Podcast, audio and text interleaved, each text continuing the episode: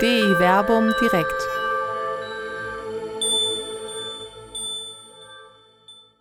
Die weihnachtlichen Lieder des Neuen Testaments mit Dr. Werner Kleine und Dr. Till Magnus Steiner.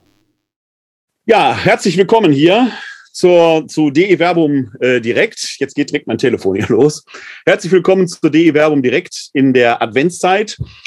Diesmal wieder rein digital. Normalerweise bin ich ja im Berliner Plätzchen in Wuppertal-Oberbarmen. Mein Name ist Werner Kleine, Pastoralreferent hier in Wuppertal bei der katholischen Citykirche Wuppertal. Von meiner Dissertation her bin ich Neutestamentler und ich freue mich, Sie begrüßen zu können.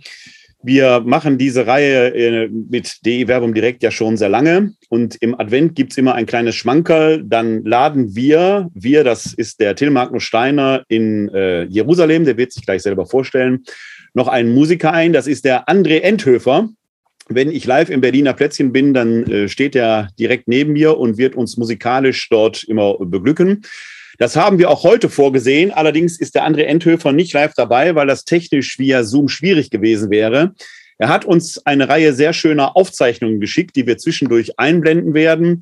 Wir hoffen, dass die Technik entsprechend funktioniert. Wenn das hier via Zoom heute nicht so klappen sollte, dann äh, werden Sie das hinter im äh, aufgezeichneten Video entsprechend genießen können. Wir sind gespannt, ob das alles so funktioniert. Ich freue mich auf diesen Abend mit dir, Till. Herzlich willkommen in Jerusalem. Wenn es mit der Musik nicht klappen sollte, ich habe im Hintergrund, weil Gabi Mazzari schon gefragt hat, da steht unser Weihnachtsbaum, beziehungsweise der soll es ab nächste Woche Sonntag dann werden, von Freunden vorbeigebracht. Wir haben hier leider keine Nordmann-Tanne in Israel, sondern das ist, glaube ich, irgendeine Zedernart, aber die wird auch umfunktioniert. Die weiß noch nichts von ihrem Glück, die wird dann ab nächste Woche ein Weihnachtsbaum. Genau, ich habe schon gesagt, ich bin in Jerusalem Werner hat gerade gesagt, dass er durch deine Dissertation äh, Neutestamentler sei. Da muss ich sagen, ja, ich bin ja von Leib und Seele und Herz her Alttestamentler, nicht nur aufgrund meiner Doktorarbeit. Jedenfalls kenne ich mich im Alten Testament aus und den Großteil des Tages verbringe ich mit dem Alten Testament. Äh, das heißt, heute werde ich äh, direkt nichts beitragen können, weil wir reden über drei wunderbare neutestamentliche Texte, alle aus dem Lukas-Evangelium alles aus dem, was man Weihnachtsgeschichte nennt. Aber da Lukas ein großer Psalmen-Fan ist und auch diese Gesänge, die wir besprechen werden, Psalmen Luft atmen, werde ich doch ein paar Sachen zu sagen haben dazu. Und man muss ja sagen, es ist ja nicht nur neutestamentliche Texte, sondern alle drei Texte, alle drei weihnachtlichen Texte sind im Endeffekt Texte, die uns das ganze Jahr lang begleiten. Das Magnificat, das Benediktus und das Nunc Dimittis. Das sind Texte, die beten wir in der Theorie dauernd und die begegnen uns auch dauernd und sind weihnachtlich und wie gesagt, leiden uns durchs ganze Jahr. Äh, wir beten die nicht nur in der Theorie, sondern in der Liturgie, wolltest du wahrscheinlich sagen, ja? Da hast du völlig recht. In der Theorie war bezogen, dass nicht jeder von uns die ganze Zeit diese Gebete. Alles klar, alles klar, okay. Äh, d'accord, d'accord, alles gut.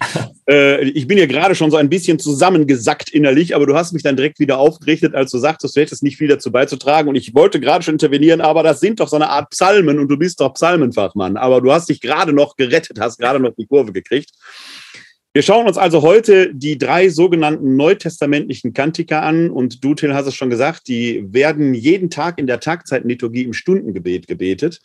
Da sind nämlich das sogenannte Benediktus, der Lobgesang des äh, Zacharias, das immer am Ende der, relativ am Ende der Laudes steht, das Magnificat, der Lobgesang der Maria, am, relativ am Ende oder am Höhepunkt der Vesper. Und das sogenannte Nunc Dimittis, der Lobgesang des Simeon, das die komplett äh, beschließt. Diese drei Texte werden wir uns angucken. Wir schauen sie uns nicht an in der Reihenfolge, wie sie in der Bibel stehen, sondern wie wir sie im Stundengebet beten. Äh, ich glaube nämlich, dass da auch eine Dramaturgie hintersteht, warum man die im Stundengebet so zugeordnet hat. Dazu aber später mehr. Wir schauen uns diese Texte an, wir werden die diskutieren und äh, du hast gerade noch eben die Kurve gekriegt, als du gesagt hast, natürlich wirst du hoffentlich was aus den Psalmen dazu beizutragen haben weil es da doch eine große, wie ich finde, zumindest formale Nähe gibt und sicherlich nicht nur formal. Das werden wir heute an dem Abend diskutieren. Ihnen allen ein herzliches Willkommen, wenn Sie sich live hier im Webinar zugeschaltet haben oder live via Facebook zuschauen oder sich die Aufzeichnung hinterher als Audio-Podcast oder als Videomitschnitt bei YouTube oder an anderer Stelle entsprechend anhören. Wir beginnen, ich habe es schon gesagt, äh, dass André Endhöfer wunderbare Aufzeichnungen geschickt hat. Wir beginnen mit einer solchen Aufzeichnung und lassen uns musikalisch von André Endhöfer einstimmen, bevor wir dann gleich in den ersten Text einsteigen.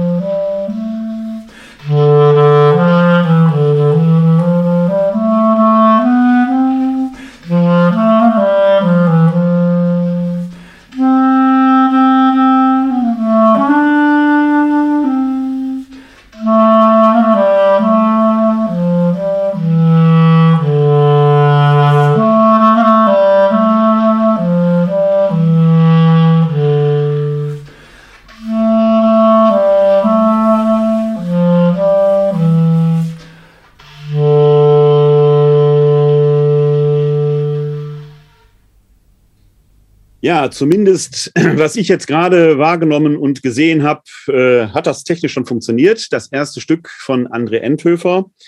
Vielen Dank ihm schon mal auch äh, in die Ferne hinein, wenn man so will.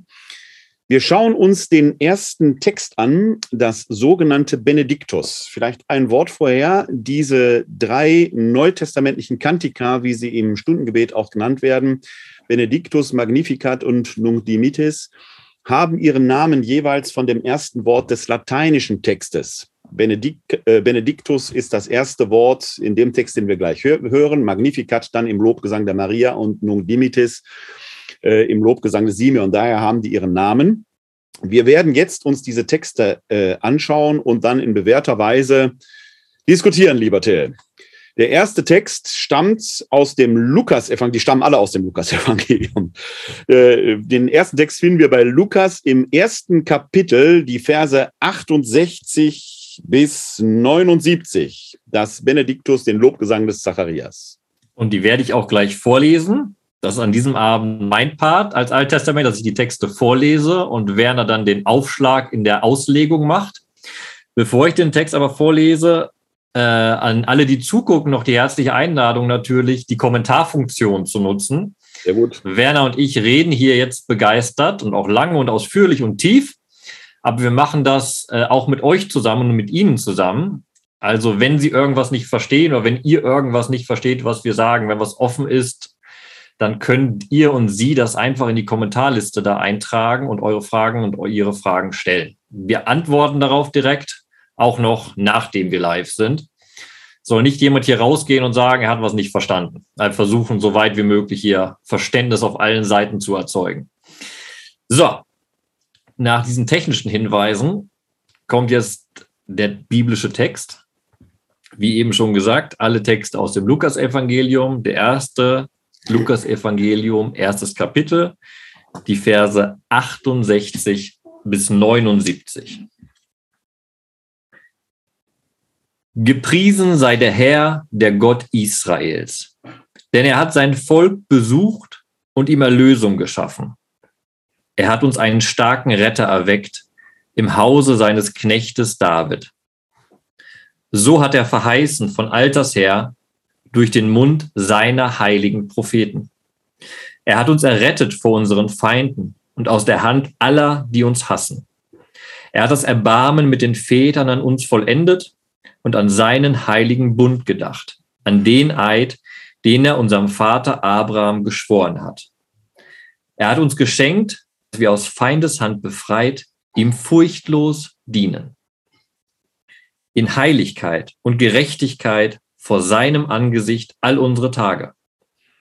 Und du, Kind, wirst Prophet des Höchsten heißen, denn du wirst dem Herrn vorangehen und ihm den Weg bereiten. Du wirst sein Volk mit der Erfahrung des Heils beschenken, in der Vergebung seiner Sünden. Durch die barmherzige Liebe unseres Gottes wird uns besuchen das aufstrahlende Licht aus der Höhe, um allen zu leuchten, die in Finsternis sitzen und im Schatten des Todes, und unsere Schritte zu lenken auf den Weg des Friedens. Ja, allein über diesen Text könnte man wahrscheinlich jetzt einen ganzen Abend alleine gestalten. Äh, der ist, wie die anderen äh, beiden Texte, die wir gleich anschauen werden, gesättigt mit Anspielungen, Zitaten, theologischen Inhalten, theologischen Begriffen. Ein paar werde ich gleich aufgreifen, du sicherlich, Till, wirst das ergänzen, weiterführen, Dinge, die ich nicht genannt habe, neu entdecken. Zuerst möchte ich ein Wort vielleicht zur Form sagen, weil wir ja vorhin schon im Einstieg gesagt haben, das ist ein Text oder diese drei Texte erinnern doch sehr äh, an die Psalmen äh, im altehrwürdigen Testament. Und bei den Psalmen ist das ja so, dass die oft versweise diese Doppelstruktur äh, haben, wo ein erster Halbvers oft einen Gedanken formuliert, nicht oft, sondern einen Gedanken formuliert, der im zweiten Halbvers wiederholt, repetiert, kontrastiert, weitergeführt wird. Hier haben wir eine ähnliche Struktur. Und wenn Sie eine Bibelausgabe vor sich haben, zum Beispiel die klassische Einheitsübersetzung, mit der wir hier arbeiten, dann haben Sie da oft sogar diese Doppelstruktur durch diese Schrägstriche angedeutet. Wenn man diesen Text jetzt singen würde, und die sind Kantabibel, äh, dann äh, hat man da diesen sogenannten Asteriskus. Ich erwähne das deshalb, weil ich gerade heute beim adventlichen Mittagsgebet in der Laurentius Basilika hier in Wuppertal-Elberfeld ein kleines interessantes Gespräch hatte. Als ich hinausging, sprach mich ein älterer Herr an, der sagte, warum wir innerhalb in der Mitte dieser Sätze diese komische Pause machen würden. Beim Asteriskus, die beim Psalm beten ja klassisch ist, die auch, wenn man diese Texte hier innerhalb der Tagzeitliturgie singt, eben auch gemacht wird. Diese meditative kleine Pause, in der man den Gedanken sacken lässt, bevor man ihn entsprechend weiter entfaltet. Und daran kann man schon sehen, dass diese Texte von Lukas hier komponiert sind, auch als Gesänge. Es sind ja Samt- und Sonderstexte, die wir äh, Form und Inhalt nach nur bei Lukas finden. Die würden sich also so gesehen zum lukanischen Sondergut äh, zugehörig äh, fühlen oder zugehörig sein. Sie sind aber möglicherweise von Lukas selber sogar, ja, wie soll ich sagen, verdichtet, gedichtet, komponiert worden. Und mir war jetzt wichtig, dass wir gerade mit diesem Text, dem Lobgesang des Zacharias, anfangen, weil ich glaube, dass die Tagzeitenliturgie, die diesen Text ja der Laudis zuordnet, da etwas sehr Interessantes macht. Das werden wir gleich bei den anderen beiden Texten in einer inneren Dynamik nämlich beobachten können. Denn dieser Text hier ist nach meinem Dafürhalten, wenn ich du das anders siehst, Till, bitte ich dich, mir da gleich vehement zu widersprechen. Aber ich sehe diesen Text doch sehr in einer Schnittstelle zum altehrwürdigen Testament quasi. Das ist noch ein Text, der in seinem Inhalt, in seinen Stichworten, die er aufgreift, doch ja sehr noch im jüdischen Denken, im Judentum verhaftet ist, quasi dieses Standbein da hineinsetzt, der Bund, der Eid, der dem Vater Abraham geschworen wurde.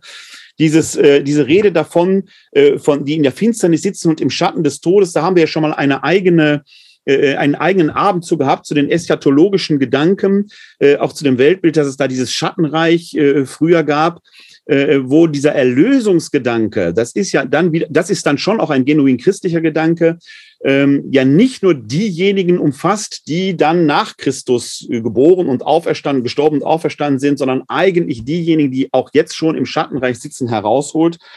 Da wird dieser Gott Israels adressiert, der eben gleichzeitig der Gott ist, der der Gott und Vater Jesu Christi sein wird. In der gesamten Diktion ist das sicherlich ein Text, von dem ich glaube, dass er auch im Volk Israel durchaus mitgesprochen hätte werden können. Das ist bei den anderen Texten dann vielleicht ein bisschen anders, weil da neue Gedanken hineinkommen, die dann vielleicht dann etwas streitbarer sind. Aber hier haben wir doch äh, einen Text von einem Menschen gebetet oder einem Menschen in den Mund gelegt, der ja sehr im Volk Israel verhaftet ist, denn dieser Zacharias, der der Vater Johannes des Täufers werden soll, in der Erzählweise äh, des Lukas, dem hier der Mund geöffnet wird, nachdem er die Geburt seines Sohnes annehmen kann, die wunderbare Geburt, die wird ja auch wunderbar geschildert, dass wir hier einen Text haben, äh, der genau diese für mich sehr wichtige Schnittstelle bildet, die eine Brücke bildet zu der Geschichte Israels. Es beginnt dann eben mit einer Lobpreisung, gepriesen sei der Herr, der Gott Israels. Auch das ist für mich schon in der Diktion, aber da würde ich dich gleich, Till, bitten, das entweder zu bestätigen oder deine andere Perspektive reinzubringen.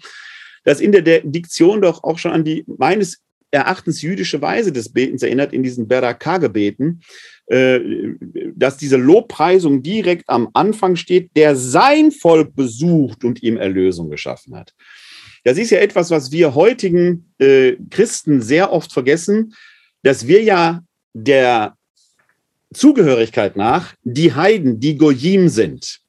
Heiden sind ja in der biblischen Sprechweise nicht Ungläubige, wie wir es heute oder nicht glauben, wie wir es heutige verstehen würden, sondern Heiden sind in der biblischen Sprechweise nicht Juden. Das heißt, die Bibel, das Neue Testament, kennt Juden und Nichtjuden und die Nichtjuden sind eben die aus den Völkern. Die werden an späterer Stelle nochmal kommen des heutigen Abends. Und äh, ähm, hier wird doch sehr daran erinnert, dass er sein Volk besucht und ihm Erlösung geschaffen hat und da einen starken Retter erweckt hat aus dem Hause Davids.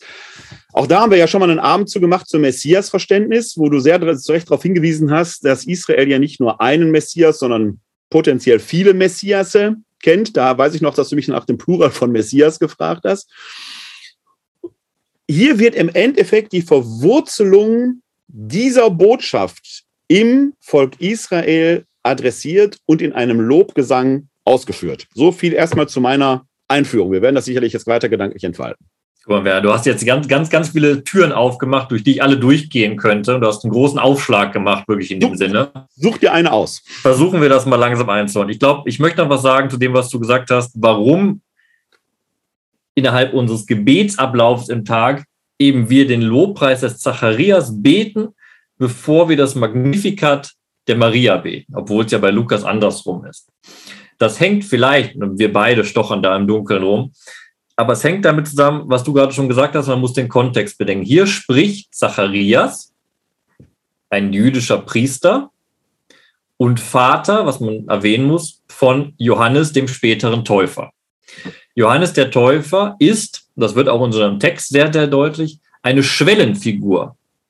Er ist eigentlich ein klassischer alttestamentlicher Prophet. Und auch in unserem Text werden Prophetenstellen aufgenommen, wie eben Jesaja 40, dem, diese Lichtmetaphorik, den Todesschatten, ähm, diese, äh, er, der den Weg bereiten soll. Das ist genau Jesaja 40. Da verweist Zacharias auf Johannes dem Täufer, die Stimme, die in der Wüste ruft. Aber Johannes der Täufer, wie gesagt habe, ist gerade diese, diese Schwelle, die hinüberleitet zum Neuen, zum Christlichen. Und dann fällt bei dem Text auf, den wir gerade gelesen haben, dass hier die Figur Johannes des Täufers, des Sohnes Zacharias, in diesem Lobpreis gerahmt ist durch die eigentliche Person, die es zu Lobpreisen gilt, Gott beziehungsweise Jesus. Wir haben einen sehr, sehr klaren Cut in diesem Text und der ist bedeutsam. Da habe ich eben auch beim Lesen kurz einmal selbst, äh, weil ich in die Kamera gucken wollte, eine Pause eingelegt, unbewusst. Da heißt nämlich, und du, Kind, wirst Prophet des Höchsten heißen. Das ist Vers 77. Da wendet Zacharias mitten in seinem Lobpreis auf Gott sich Johannes dem Täufer zu und ordnet ihn auch schon in der Gesamtanlage des Lukas-Evangeliums Jesus unter, weil Jesus wird Sohn des Höchsten genannt. Hier ist genau deutlich, was ich gesagt hatte. Johannes der Täufer ist ein Prophet, der auf den Sohn verweisen wird. Und das, wie es gilt bei allen Texten, das gilt auch beim Magnificat, in einer Sprache, die durch und durch alttestamentlich geprägt ist, weil wir sind hier in der Kindheitsgeschichte, wir atmen hier noch, noch ganz das alttestamentliche Denken, im Endeffekt auch in der Darstellung. Also die Figuren sind durch und durch Juden. Und du hast eben darauf hingewiesen, dass in dem Text, den wir gerade gelesen haben, gesprochen wird von sein Volk, Knecht Davids etc. Das werden wir aber auch gleich beim Magnificat wieder be, be, be haben. Da wird vom Bund und Erbarmen Gottes gesprochen. Da wird auch ähm, von Gott dem Retter gesprochen, äh, dem Knecht Israels, Abrahams gesprochen. Das gilt generell. Das ist nicht nur ein Spezifikum hier bei Benediktus. Wir reden, wir atmen hier, was ich gesagt hatte, Psalmenluft. Weil Lukas immer wieder zum Erklären, was da überhaupt passiert ist und zum Erleben der Figuren Psalmen heranzieht, Psalmensprache heranzieht, weil er seine Theologie als Lobpreis definiert. So. Und deshalb fängt er dann jetzt auch, jetzt kommen wir wieder zum Text zurück, mit einem Satz an, der typisch für die Psalmen ist. Gepriesen sei der Herr, der Gott Israels. Du hast schon zu Recht verwiesen, bis heute im Judentum gibt das Baruch Atah Adonai Eloheinu. Hier zum Beispiel ein Zitat aus Psalm 144. Psalm 144 fängt genauso an. Also Zacharias, eine alttestamentliche Figur im Endeffekt, ein jüdischer Priester, betet hier gemäß, wie er im Buch der Psalme es gelernt hat, mit Perspektive auf ein Heilsereignis und ordnet darin sowohl die Gestalt Jesu als auch Johannes des Täufers sehr, sehr deutlich ein. Äh, diese Figur Johannes des Täufers beschäftigt ja viele der äh, neutestamentlichen Autoren, speziell der Evangelien. Bei Paulus ist es nicht so auffällig, da kommt er, glaube ich, nicht so vor, aber in den Evangelien ist ja dieses Verhältnis zwischen Johannes dem Täufer und Jesus immer wieder adressiert. Äh, auch immer mit dieser Tendenz zu einer Unterordnung. Er ist der Vorläufer und so weiter. Der fragt, bist du der, auf den wir den warten? Die Johannes-Jünger werden zu Jesus geschickt und so weiter. Dahinter steckt wahrscheinlich in der neutestamentlichen Zeit, dass es die Jesus-Jünger, also die Christus-Jünger und die Johannes-Jünger zwei konkurrierende Gruppen waren, die da möglicherweise um einen äh, Vorrang stritten, wer denn jetzt nur der wahre Messias sei. Die Johannes-Gemeinde gibt es bis heute im Nahen Osten vereinzelt, die Johanniden, äh, die da kleine Gruppierungen bilden. Historisch hat sich das Christentum durchgesetzt. Es ist klar, dass wir hier in den Evangelien die Tendenzschrift Schriften des Christus sind, der Christusjünger sind, natürlich Christus der Vorzug hat. Und da wird ja schon in der Geburtsgeschichte äh, des Lukas, und das ist ja ein Teil dieser ganzen Geburtserzählungen hier, dieses Vorläufertum entsprechend betont. Bei Magnificat, das wird ja gesungen, als die Maria die Elisabeth besucht, die ja den Johannes unter ihrem Herzen trägt. Da freut sich der Johannes, dass sein Herr zu Besuch kommt. Also da haben wir das auf vielfältige Weise, das, was du gerade schon äh, angedeutet hast, entsprechend. Äh, was mich äh, nach wie vor an diesem Text immer wieder äh, berührt oder interessiert, ist, ja, wir, wir reiten jetzt ein bisschen drauf rum, dieses Einhegen oder dieses äh, ja, einpflegen in den alten Bund, dieser, dieser Begriff, äh, der heilige Bund. Hier ist ja gar nicht vom alten Bund die Rede, sondern vom heiligen Bund die Rede und den Eid, den er dem Vater Abraham geschworen hat, also der treue Gott, erfüllt jetzt in dem, was passieren wird, seine Verheißungen. Und dann taucht da in Vers 70 ja dieses, so hat er verheißen von Alters her durch den Mund seiner heiligen Propheten. Das ist ja ein Satz, der so ähnlich sogar Eingang ins Glaubensbekenntnis gefunden hat, wenn es da heißt, wir glauben an den Heiligen Geist, der gesprochen hat durch die Propheten. Das heißt, das ist alles nichts, was erst singulär mit dem Christentum käme, sondern in dem, was wir den alten Bund nennen, in dem Bund, ist diese gesamte Verheißung letzten Endes schon wirksam. Und jetzt passiert natürlich etwas, da wirst du äh, als Alttestamentler, verweist du ja auch immer geradezu drauf. Hier haben wir natürlich eine christliche Relektür dieser Ereignisse auf Christus hin. Du bist ja immer derjenige sehr zu Recht betont, wenn man den, das Alte Testament für sich liest, ist das Christusereignis erstmal gar nicht so im Blick, sondern es ist ja in das Volk Israel hineingesprochen. Wie liest du denn dann diesen Text hier? Ist das eine christliche Relektür? Eigentlich schon, ne? Es ist natürlich eine christliche Lektüre, weil die Autoren nach dem christlichen Ereignis schreiben und darauf zurückblicken. Lukas schreibt ja nicht im luftleeren Raum, sondern in einer Gemeinde, die sich konstituiert hat aufgrund der Auferstehung Christi.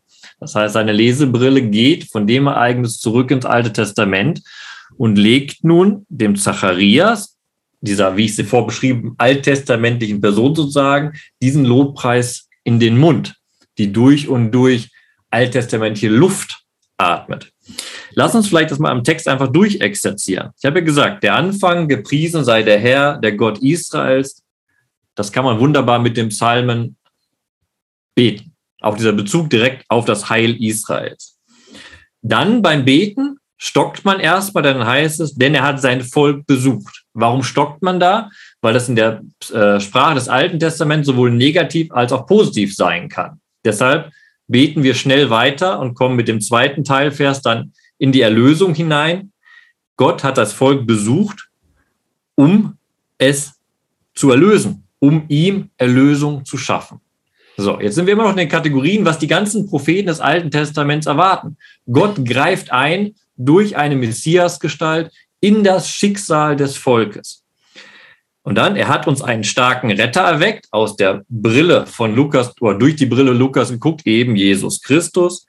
Nochmal sehr, sehr deutlich im Haus seines Knechtes Davids. Also, was ich gesagt habe, die Messias-Vorstellung, die wir durch den Advent tragen und die wir am Weihnachten hochheben, ist genau das, was hier alles mit reinspielt. Und dann, was du richtig gesagt hast, so hat er verheißen von alters her durch den Mund seiner heiligen Propheten. Jetzt kommt aber etwas, was eigentlich weniger christlich ist. Deshalb diese etwas längere Herleitung.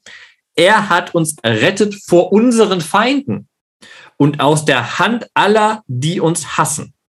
Und das ist doch der Punkt, wo man eigentlich sagen könnte, nee, hat er nicht, zumindest nicht in unserer weltlichen Erfahrung. Und das gilt noch umso mehr aus der Perspektive Israels im Endeffekt. Es ist eben nicht das passiert, was im Alten Testament erwartet wurde, dass ein Friedensreich aufgedeckt wird, dass Israel seine Staatlichkeit wieder gewinnt eben und befreit ist von allen politischen äußeren Feinden.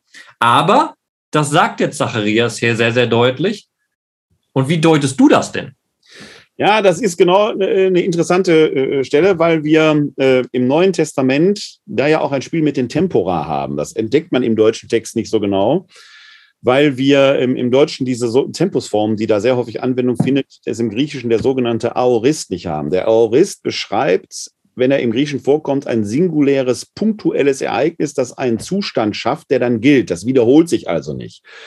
Und wenn von Kreuzestod und Auferstehung Jesu die Rede ist, also von dem Rettungsereignis der Christen schlechthin, dann finden wir dort immer den Aorist. Das heißt, Christus ist einmal gestorben und auferstanden und dabei gültig die Erlösung bewirkt. Das ist, das kann man heute Christ nicht oft genug sagen, weil der Christ immer den Eindruck er müsste für seine Erlösung noch beten und bitten permanent. Nein, muss er nicht. Er ist längst erlöst. Warum erwähne ich das? Weil wir im Neuen Testament verschiedene Texte, insbesondere zum Beispiel die Offenbarung des Johannes haben. Ich, deswegen mache ich diesen kleinen Exkurs jetzt hier, weil das daraus heraus, glaube ich, eine, eine Deutemöglichkeit ergibt. Die Offenbarung des Johannes spielt mit verschiedenen Zeitebenen. Sie hat auf der einen Seite eine Diesseitigkeitsperspektive. Hier in der Welt ist Chaos, da sind Friedenszeiten, da sind Auseinandersetzungszeiten. Die Christenheit wird verfolgt. Das ist ja eine Situation, in der befindet sich der Lukas ja auch. Das Lukas-Evangelium ist nach dem römisch-jüdischen Krieg geschrieben, nach der Zerstörung Jerusalems, auch für frühe Christen übrigens, ein traumatisches Ereignis, aus dem auch die äh, Offenbarung des Johannes herauszudeuten ist. Da gehe ich gleich noch mal kurz drauf ein. Das heißt, hier im Diesseits erleben auch frühe Christen schon Verfolgung. Die erste große Verfolgung unter Nero ist auch schon Geschichte. Jerusalem ist zerstört. Lokal gab es immer einzelne Verfolgungen. Gleichzeitig und jetzt noch mal der Blick auf die Offenbarung des Johannes gibt es dort eine Ewigkeitsperspektive und aus Sicht der Ewigkeit steht der endgültige Sieg Christi immer schon fest. Das heißt, selbst wenn du hier auf der Erde gerade das blanke Chaos und die Niederlage und die Verfolgung erlebst, also ähm, ähm dieses ja die Feindschaft der Menschen erlebst, aus der Ewigkeitsperspektive steht durch Kreuzestod und Auferstehung durch dieses singuläre Ereignis immer schon fest, der Sieg ist längst errungen. Und aus dieser Idee heraus kann man diesen Vers hier verstehen. Er hat uns errettet. Das ist ja, das ist ja hier im Deutschen perfektisch äh, äh, formuliert. Ne? Also das ist, das ist schon passiert. Es ist nichts, was erst in Zukunft sich ereignen wird. Nein, die Errettung vor unseren Feinden ist schon passiert aus der Hand aller, die uns hassen.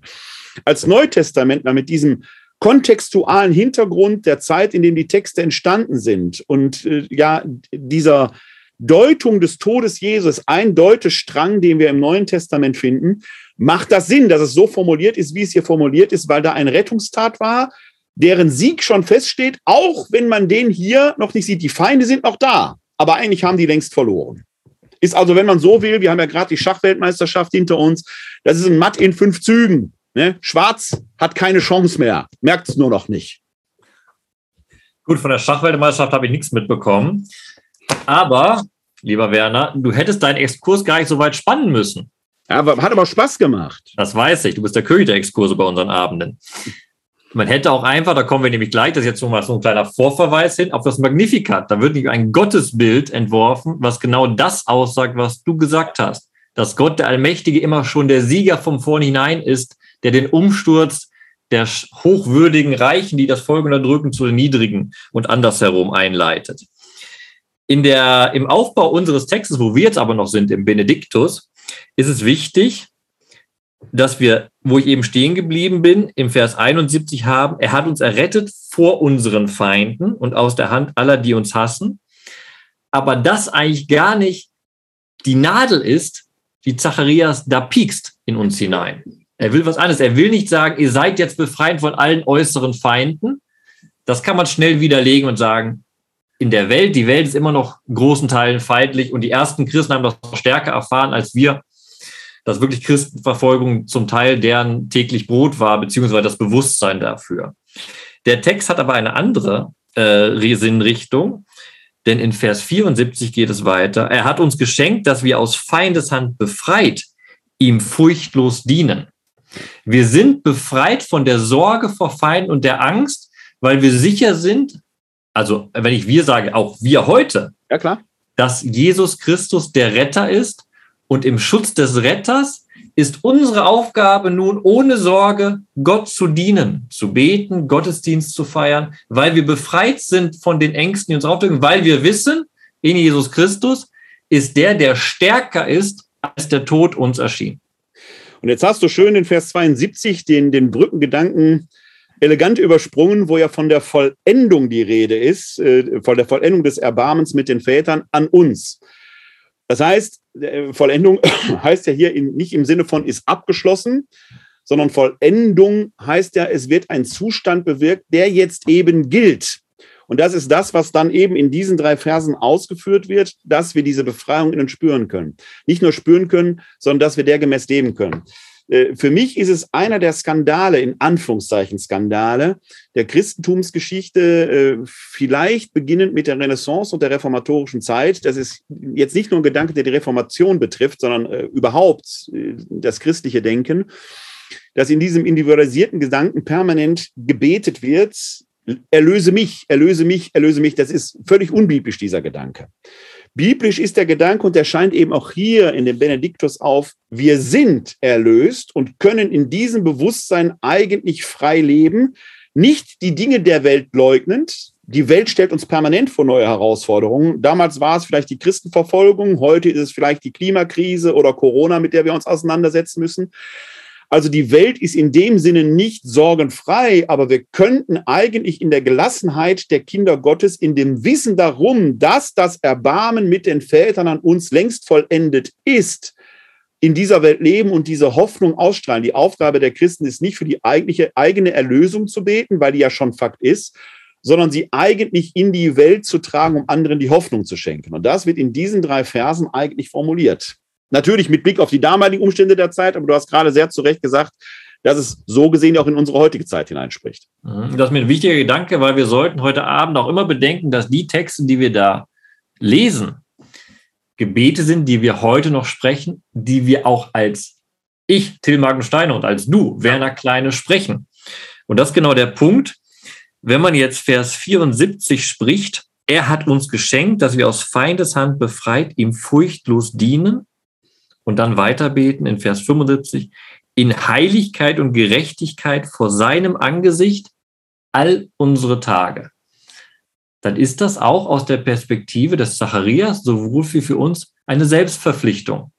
All unsere Tage nun durch das Wissen um die Rettung, durch das Leben von Jesus Christus, dienen wir nun Gott durch unser Leben, durch unsere Freiheit, durch unsere Heiligkeit, die wir doch gewonnen haben. Und das ist eine sehr, sehr interessante Perspektive, die eben aus Weihnachten heraus entwächst und warum wir das durch das ganze Jahr hindurch tragen. Das ist genau das, was du gerade gesagt hast. Und ich glaube im, jetzt musst du mich korrigieren, das gehe ich wild. Ich glaube im Brief an die Philippa steht es doch irgendwo, dass natürlich der Christ kann weiter bitten, aber er soll auch immer das mit einem Dank abschließen. Ich glaube, ja. das erste Kapitel oder sowas. Und das genau spiegelt das wieder, was du gerade gesagt hast. Das Wissen um das Retten nimmt mir meine Nöte und Sorgen im heutigen Tag nicht, aber sie werden umfangen, weil ja. ich immer weiß, in all meiner Not habe ich trotzdem etwas zu danken. Das ist das eine. Ich möchte das noch um zwei Gedanken ergänzen, bevor wir dann, glaube ich, mal zum nächsten Text gehen. Ich habe ja gesagt, wir können allein über diesen Text hier den ganzen Abend alleine machen. Ich greife mal kurz diesen Paulus-Gedanken aus dem Philipperbrief auf. Wir finden im ersten Thessalonicher Brief diesen bemerkenswerten Satz zum Schluss in der Schlussparenese: Betet alle Zeit. Ja, wie soll das gehen? Wenn ich die Hände die ganze Zeit falsch und auf den Knien bin, dann äh, verpasse ich ja auch mein Leben auf eine gewisse Weise. Nein, für den Paulus ist klar, das eigene Leben in seiner Gänze ist Gebet. Das ist nicht nur das fromme Wort, das ich andächtig spreche, sondern durch mein Leben soll ich im Prinzip selbst zum Gebet, zur Liturgie Gottes werden. Und das ist dieses Heiligkeit und Gerechtigkeit vor seinem Angesicht als unsere Tage. Also so leben, dass durch die, das eigene Handeln Gottes Herrlichkeit immer wieder an den Menschen deutlich wird. Und das zweite ist, dieser Text spricht nicht von ich, sondern immer von uns. Das heißt, dieser Individualisierungsaspekt, den wir mit der Renaissance bekommen, wo diese permanente Angst, bin ich denn überhaupt erlöst, kann ich bestehen, die gibt's ja gar nicht, weil es einfach ein Bewusstsein ist für den Lukas. Klar, wir haben gerade schon mehrfach gesagt, das ist ein Text, der noch sehr aus der Perspektive Israels denkt. Aber der Lukas ist in seiner Gemeinde, fühlt sich ja zum Volk Israel gehörig. Das ist sicherlich der frühchristliche Streit, dass äh, die jüdische Seite äh, die Heidenchristen nicht so anerkennt. Aber die Heidenchristen, das ist ja das permanente Thema im Neuen Testament, sich sehr wohl zum neuen Israel gehören und damit eben teilhaftig dieser Verheißungen sich glaubt, äh, geworden entsprechend, äh, mein Gott, war das ein Satz, geworden zu sein, ja. Und das ist ja auch etwas, was wir heutigen lernen können, dass es nicht immer nur um das Ich, Ich, Ich geht, sondern dass es auch um diesen Aspekt geht. Wir als Christenheit sollten es eigentlich in die Welt tragen. Und da haben wir, glaube ich, gerade in der Gegenwart mit all den Konflikten und Krisen, die uns in den Kirchen beschäftigen, eigentlich eine ganz neue Herausforderung. Sind wir tatsächlich noch Licht für die Zeit, Licht in dieser Dunkelheit? Strahlen wir tatsächlich diese Hoffnung aus? Da bin ich persönlich skeptisch und vielleicht müssten wir dieses Benediktus tatsächlich mehr beten lernen und intensiver beten lernen nochmal oder singen lernen. Singen lernen ist besser. Aber du hast völlig recht. Und das wäre, oder das werde ich vielleicht zum Schluss nochmal sagen, weil das mein Schlusswort sonst geworden wäre. Ich denke, es wird an diesem Benediktus schon deutlich, weil es ja ein deutlich auf Weihnachten hin gesungener Text ist. Äh, eigentlich feiern wir damit jeden Tag Weihnachten, wenn wir diesen, dieses Lied in der Laudis morgens früh singen. Eigentlich ist jeden Tag ein bisschen Weihnachten. Und damit hören wir jeden Tag diese wunderbare Botschaft Weihnachten, die perfekt, wunderbar eben ausgedrückt ist in diesen letzt, beiden letzten Sätzen, die ich abschließend noch zu diesem Text sagen möchte. Und dann gehen wir wirklich zum nächsten Text. Ja aber ich will die nochmal vorlesen. Durch die barmherzige Liebe, durch das barmherzige Herz unseres Gottes wird uns besuchen das aufstrahlende Licht aus der Höhe, um allen zu leuchten, die in Finsternis sitzen und im Schatten des Todes und unsere Schritte zu lenken auf den Weg des Friedens. Der erste Teil, von dem was ich vorgelesen habe, ist eine wunderbare Beschreibung, was wir da Weihnachten feiern. Das aufstrahlende Licht in der Finsternis, durch die Geburt eines kleinen Kindes. Und dann für unser tägliches Gebet, unsere tägliche Lebensführung eben wichtig, genau das, was der zweite Teil, Teil dann sagt, um unsere Schritte zu lenken auf dem Weg des Friedens. Das, was da Weihnachten passiert, was wir Weihnachten feiern, dieses aufstrahlende Licht, hat eine Bedeutung für unseren Lebensweg. Deshalb beten wir dieses Gebet jeden Tag in der Theorie und in der Liturgie, um auf dem Weg dieses Lebens, das wir führen, christlich voranzuschreiten, zu dem höchsten Gut, das man biblisch denken kann. Und das ist der Friede, das ist die Einheit mit Gott. So ist das. Wir machen eine ganz kleine Zäsur, bevor wir zum Magnificat herübergehen und geben einmal André Endhöfer das Wort beziehungsweise das Gehör.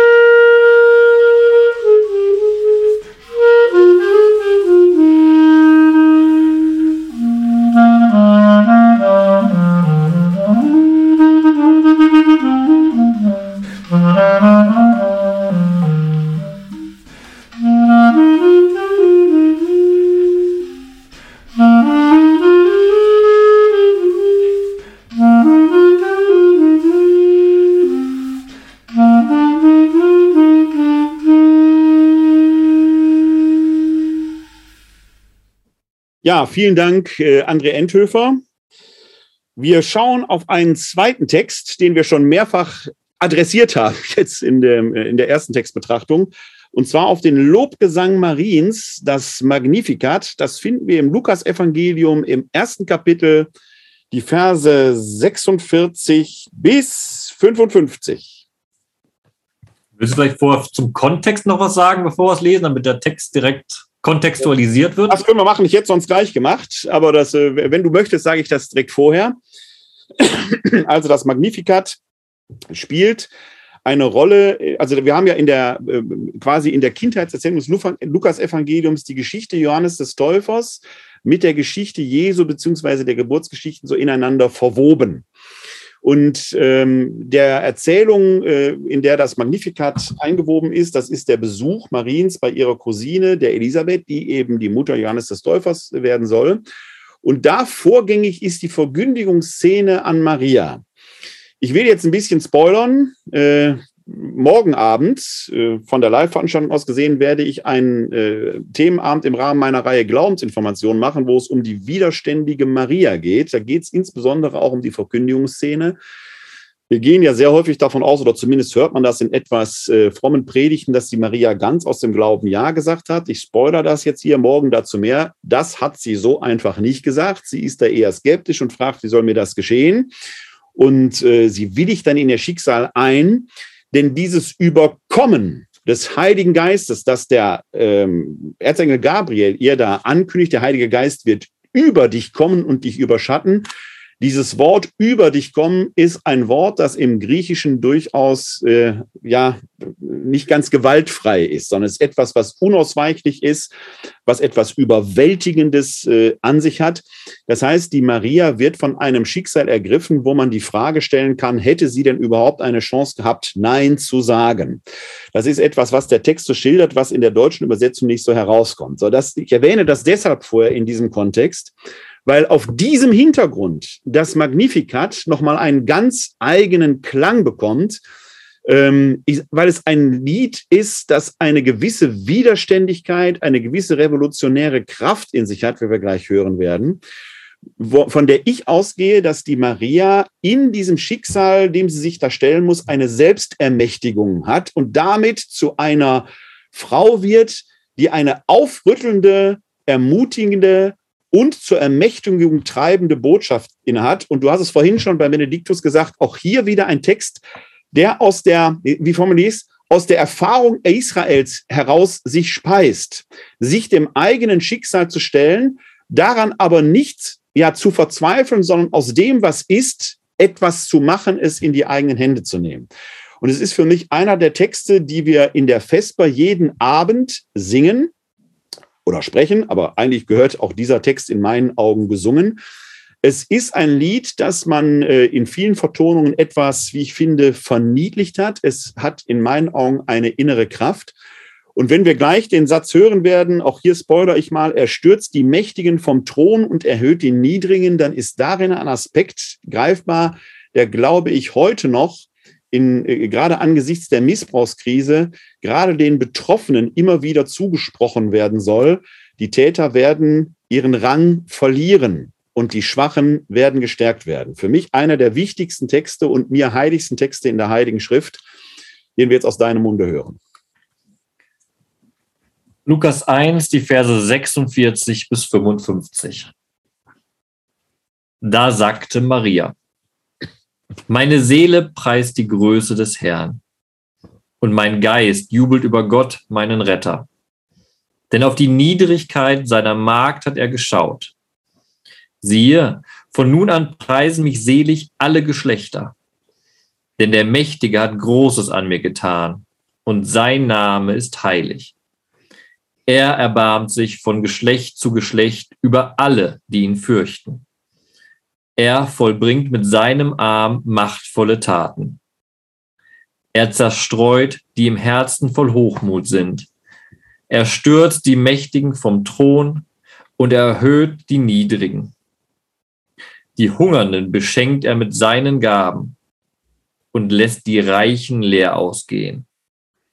Er nimmt sich seines Knechtes Israel an und denkt an sein Erbarmen das er unseren Vätern verheißen hat, Abraham und seine Nachkommen auf ewig. Hier gilt ähnlich wie für das Benediktus, wir könnten auch über diesen Text äh, locker einen ganzen Abend machen. Und ich erinnere nochmal an das, was du, Till, vorhin gesagt hast. Auch hier haben wir wieder sehr viele Anspielungen an die Geschichte Israels, an äh, das ehrwürdige Testament. Vielleicht ein paar erste Gedanken zum Einstieg äh, in unsere Diskussion um diesen Text. Vorhin bei dem Benediktus hatten wir sehr oft die erste Person Plural. Davon war von uns die Rede, das Volk Israel, zu dem sich auch die Christen zugehörig fühlten und weiter. Das war uns. Hier ist, taucht plötzlich ja auch die erste Person Singular auf. Ne? Die, die Maria singt von sich. Das ist schon mal bemerkenswert, weil darin natürlich auch dieses Widerständige irgendwo zum Ausdruck kommt. Wir haben es ja hier mit einer jungen Frau zu tun, die schwanger ist, die nach eigener Aussage noch nicht verheiratet war, als sie schwanger war, also nach damaligen Maßstäben in einer äußerst prekären sozialen Situation lebt, die rechtlich durchaus bedenklich war. Wie geht eine so junge Frau, die äh, schwanger ist und wo, wo die Vaterschaft nach außen hin nicht feststeht, damit um? Und da kommt dieses Lied herein, wo dieses da bekommt dieses ähm, siehe von nun an preisen mich selig alle Geschlechter einen ganz anderen Klang, wenn man sich diese Situation, in der sich die Maria in diesem Sinne ja biografisch gefunden hat, äh, diesen Satz plötzlich sagt. Das heißt, sie öffnet für sich eine Perspektive und sagt, es wird letzten Endes nach vorne gehen. Es werden Zeiten kommen, in denen das, was ich gerade erlebe, vielleicht auch die soziale Demütigung in einem ganz anderen Licht erscheinen wird. Aber dieser Perspektivwechsel von der ersten Person Plural auf die erste Person Singular ist erstmal bemerkenswert. Umgekehrt, wenn wir diesen Text beten, dann singen wir natürlich das Lied der Maria, der Miriam von Nazareth, aber wir adaptieren im Prinzip für uns diese erste Person Singular und damit wird das für uns zu einem Auftrag, weil wir uns diese Botschaft letzten Endes zu eigen äh, machen. Auch hier haben wir letzten Endes wieder diese Anklänge an den altehrwürdigen Bund, äh, wenn wir an ähm, ähm, äh, Abraham und seine Nachkommen denken, die große Verheißung. Des, äh, der Abraham-Bund ist der zweite Bund. Ne? Der erste Bund ist der Noah-Bund, der Abraham-Bund und dann der Mose-Bund äh, in der Torah. Äh, der ja darauf beruht, dass Abraham im Glauben sich auf Gott einlässt und er als Gegenleistung die Verheißung, den Segen bekommt, deine Nachfahren werden zahlreich sein. Da scheint aber zumindest in der christlichen Lesart eben auf, dass jetzt die Zeit kommt, wo die Völker, die ja in Abraham ihre Wurzeln haben, sich letzten Endes zu dem einen Gott wenden und diese Verheißung, die darin ist, sich jetzt eben erfüllen wird. Und dann gleichzeitig auch hier wieder dieser Widerstandsaspekt, den wir auch schon im Benediktus vorhin hatten. Dieses, er stürzt die Mächtigen vom Thron und erhöht die Niedrigen. Der Satz, den ich vorhin schon mal äh, zitiert habe, der hier innerhalb dieses Gesangs durchaus eine gewisse Ambivalenz hat. Ambivalent in dem Sinne, dass er zum einen natürlich auf die Person der Maria bezogen ist, die aus ihrer singulären individuellen Perspektive singt aber im Mund einer verfolgten Christenheit im Jahr 80 unserer Zeitrechnung natürlich auch noch mal eine Perspektive bekommt. Der Kaiser in Rom, der Mächtige, die römische Besatzung, wird nicht das letzte Wort haben, sondern die Schwachen werden erhöht werden. Und damit gibt es eine universelle Botschaft, die bis in die heutige Zeit hineinspricht, die ja auch typisch lokanisch ist, dass die Armen und Schwachen nach vorne getragen werden, dass die letzten Endes in den Fokus geraten. Genau, das nennen wir die sogenannte Armenfrömmigkeit des Lukas, die eben auch bekannt ist durch die Psalmen. Daher hat er sie herausgezogen. Und das verwundert auch nicht, dass auch hier wieder viele Psalmanspielungen drin sind.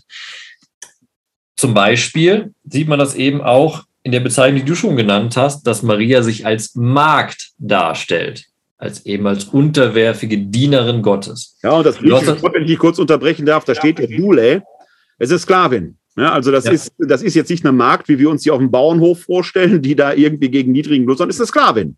Also eine Rechtlose, die eigentlich gegen gar keinen Lohn arbeitet, die auch den Willfährigkeiten ihres Herrn so gesehen ausgeliefert werden. Aber was zugleich im christlichen Kontext, aber auch im biblischen Kontext ein Ehrentitel ist, weil es nicht irgendeine Markt, nicht irgendeine Sklavin, sondern seine Markt. Das greift jetzt nun schön diese Marienperspektive mit dem Satz, über den du gerade sozusagen mitgestolpert bist, bei dem ich auch gestolpert bin, wo sie sagt, denn auf die Niedrigkeit seiner Magd hat er geschaut, siehe, von nun an preisen mich selig alle Geschlechter.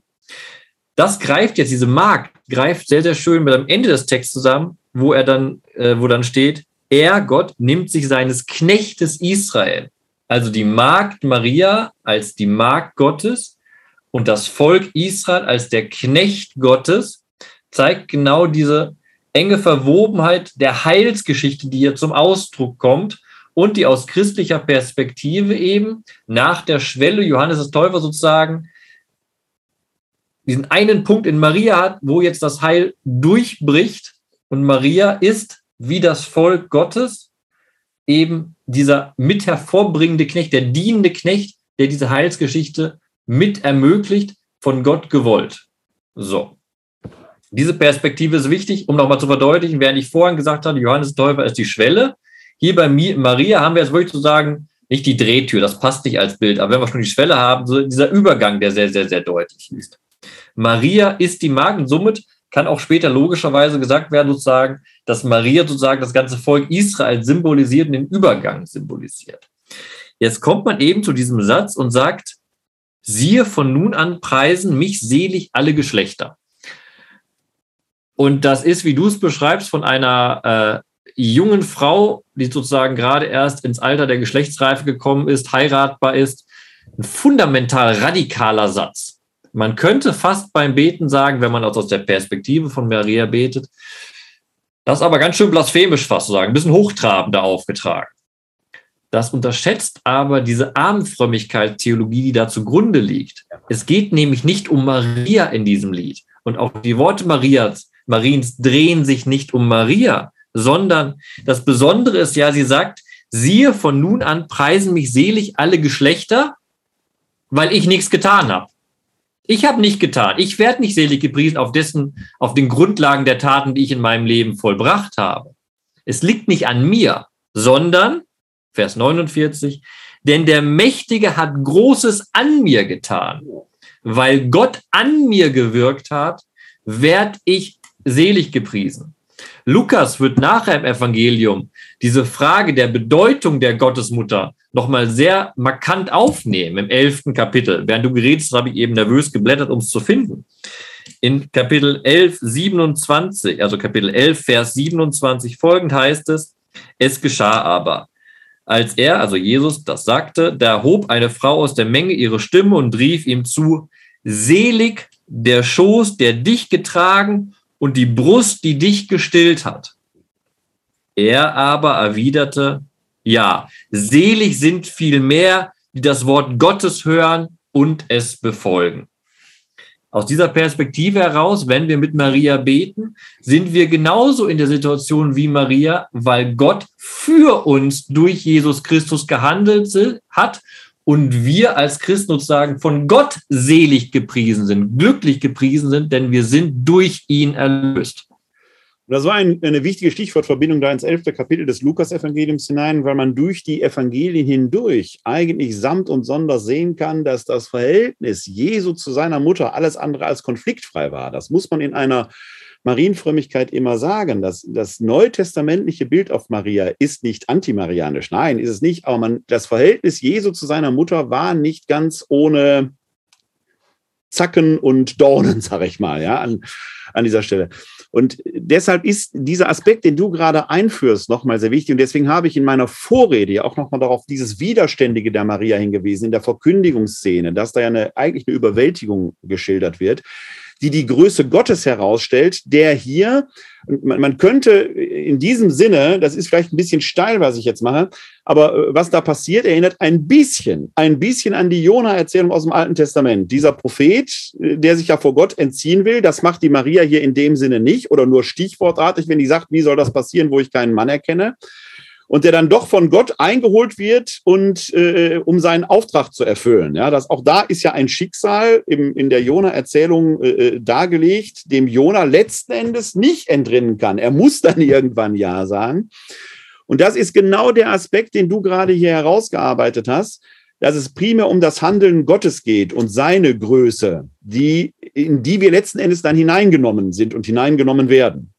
Man muss beim Buch Jona aber immer bedenken, Jona verzweifelt am Ende an seiner Aufgabe. Er nimmt seine Aufgabe zwar an, führt es aus, die Botschaft nach Ninive zu tragen, aber er verzweifelt an seinem Gott. ja. während Maria hier positiv wendet und für uns in unserem Gebet eine wichtige Botschaft bereithält. Denn nochmal, nachdem sie diesen Satz sagt, siehe, von nun an preisen mich selig alle Geschlechter, verweist sie auf den Grund, nicht auf sich, sondern auf Gott und gibt uns dann eine wichtige Lehre mit. Er, Gott, erbarmt sich von Geschlecht zu Geschlecht über alle, die ihn fürchten.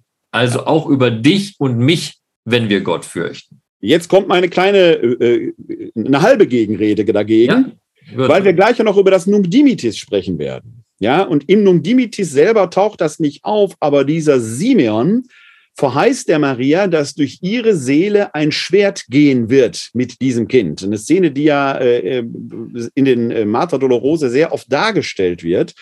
Das heißt, die Maria wird auch in dieser Verzweiflung irgendwann mal lang, nicht in diesem Lied hier, nicht in diesem Lied, da gebe ich dir recht, aber in der Diktion des Neuen Testamentes, in den Evangelien, wird diese Geschichte Mariens mit diesem Kind, das sie da unter dem Herzen trägt, ja erstmal, das muss man so formulieren, erstmal nicht gut ausgehen. Nach Österreich mag das anders aussehen.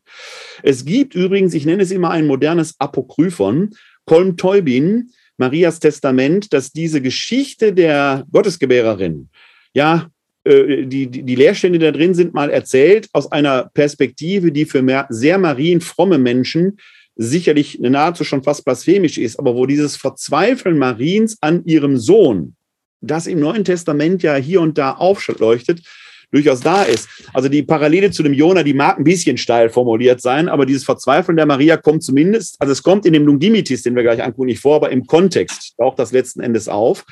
Aber hier ist dieser, dieser Aspekt ja durchaus drin, sich trotzdem gegen dieses Schicksal anzustemmen, damit entsprechend umzugehen. Ich möchte übrigens, weil du ja vorhin aufgerufen hast, dass wir so ein bisschen in die Kommentare hineingucken, ja. Und Roland Penck hat ja hier in die Kommentare vorhin geschrieben, schade, dass Johannes nicht zu Wort kommt, denn da ist das Wort Fleisch geworden und kein Kind, ja. Ähm, das ist natürlich eine ganz bemerkenswerte, äh, äh ganz bemerkenswerter Kommentar äh, den ich A, damit beantworte, dass wir über den Johannesprolog, über diese Stelle auch schon mal gesprochen und diskutiert haben hier. Aber ich sehe das hier drin. Da ist zwar jetzt nicht dieses, das Wort ist Fleisch geworden und hat unter uns gewohnt, Johannes 1,14 äh, drin.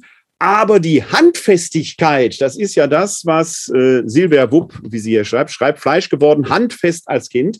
Das würde ich A, genauso sehen, das ist was Handfestes und die Handfestigkeit ist in diesem Magnificat ja drin, wenn es heißt, er stürzt die Mächtigen vom Thron und erhöht die Niedrigen. Die Hungernden beschenkt er mit seinen Gaben und lässt die Reichen leer ausgehen. Er nimmt sich seines Knechtes Israel und denkt an sein Erbarmen.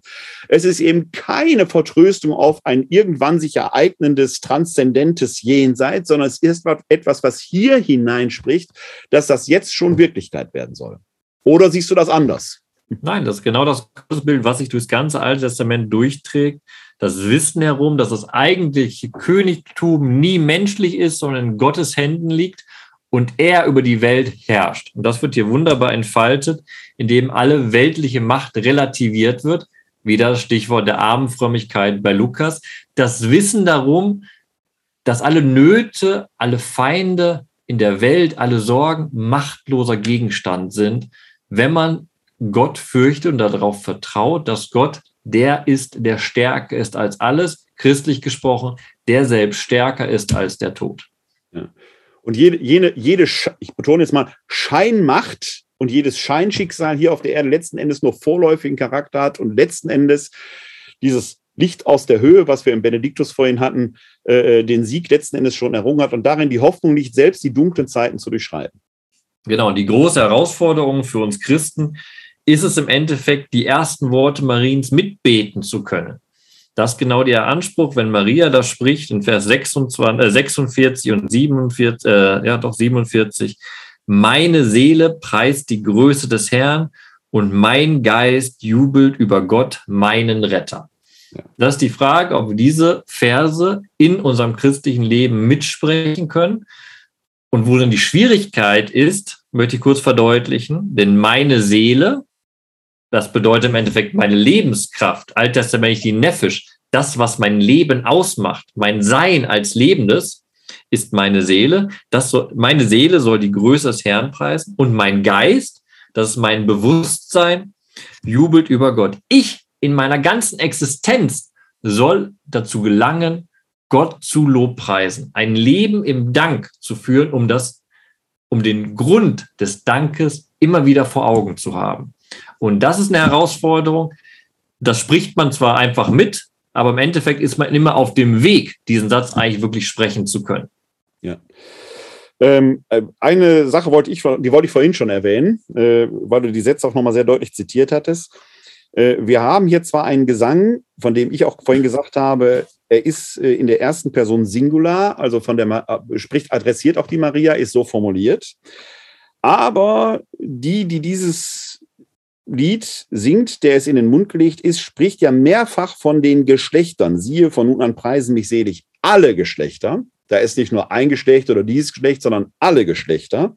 Und er erbarmt sich von Geschlecht zu Geschlecht über alle, die ihn fürchten. Und letztendlich auch noch mal am Schluss äh, das Erbarmen, das er unseren Vätern verheißen hat, Abraham und seine Nachkommen auf ewig. Es passiert also hier bei aller Perspektive aus dem Ich derer, die es hier singt, schon auch eine Universalisierung auf die Zukunft hin, auf die Zeiten, also auch auf uns hin. Das ist ja das, was wir jetzt auch gerade mehrfach betont haben, dass es etwas ist, was uns dann auch dieses Magnificat in den Mund liegt und damit auch den Auftrag, das ist nochmal das, was ich hier aus den äh, Kommentaren herausnehme, wo wir darauf geantwortet haben gerade, dass es eben nicht nur frommes Beten ist, sondern dass darin auch ein Auftrag formuliert ist, der ins Handeln führt. Wer dieses Lied singt, und wir singen es in der Tagzeitenliturgie ja immer abends in der Vesper, dann kann man an Hungernden nicht einfach vorbeigehen, man kann den Mächtigen nicht einfach huldigen, sondern man muss eigentlich sich an die Sache der, der Schwachen stellen, weil in ihnen Gott selbst gegenwärtig ist. Und damit wären wir ja schon fast wieder Matthäus Evangelium 25, was ihr den Geringsten getan habt, habt ihr mir getan.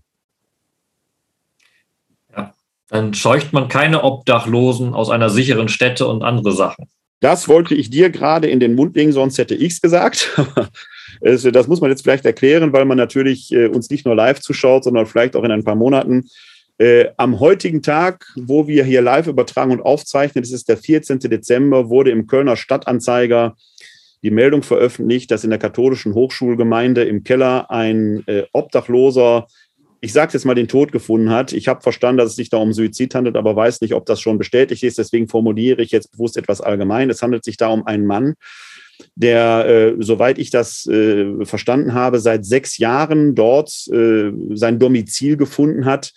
Und äh, jetzt, und das, äh, also ich, ich finde es in sich skandalös, was da passiert ist. Also jemand, der da sechs Jahre, ich sag's mal, sein Zuhause gefunden hat, ähm, der sich da sogar offenkundig ein kleines Gärtchen eingerichtet hat, den jetzt äh, äh da zu vertreiben oder ähm, ja, ihm die ähm, Gastfreundschaft. In die Verzweiflung getrieben zu haben. Die Verzweiflung so getrieben zu haben, genau, die Worte fehlen mir gerade, aber du formulierst es genau richtig.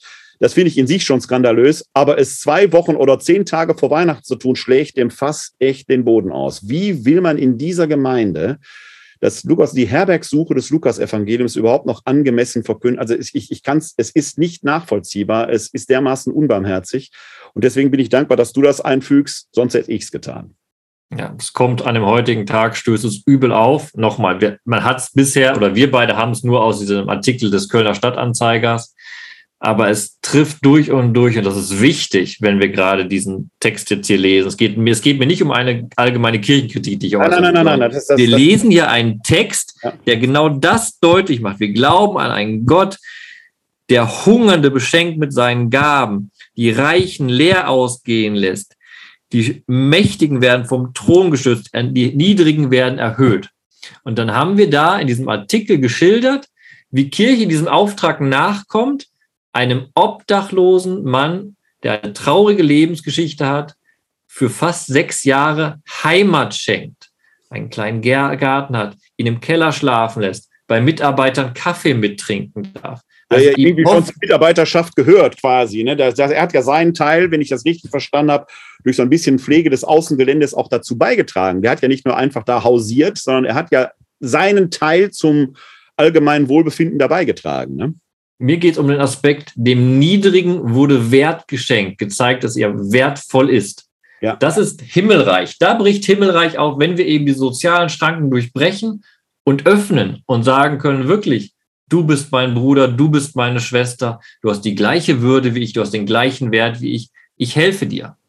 Da funktioniert Kirche, und das muss man mal bei dem Artikel hervorheben. Ja. Da hat jahrelang Kirche wunderbar gewirkt. Diese KG hat etwas Wunderbares gemacht und einem ja, Menschen das, Heimat geschenkt. Und das Wort ist im wahrsten Sinne des Wortes Fleisch geworden durch konkretes Handeln. Ne? Da war Alltag gelebt, da wurde der Lobpreis Gottes gesprochen. Und dann, so steht es im Artikel, sei es oder so, sei es nicht, nehmen wir das als Beispiel.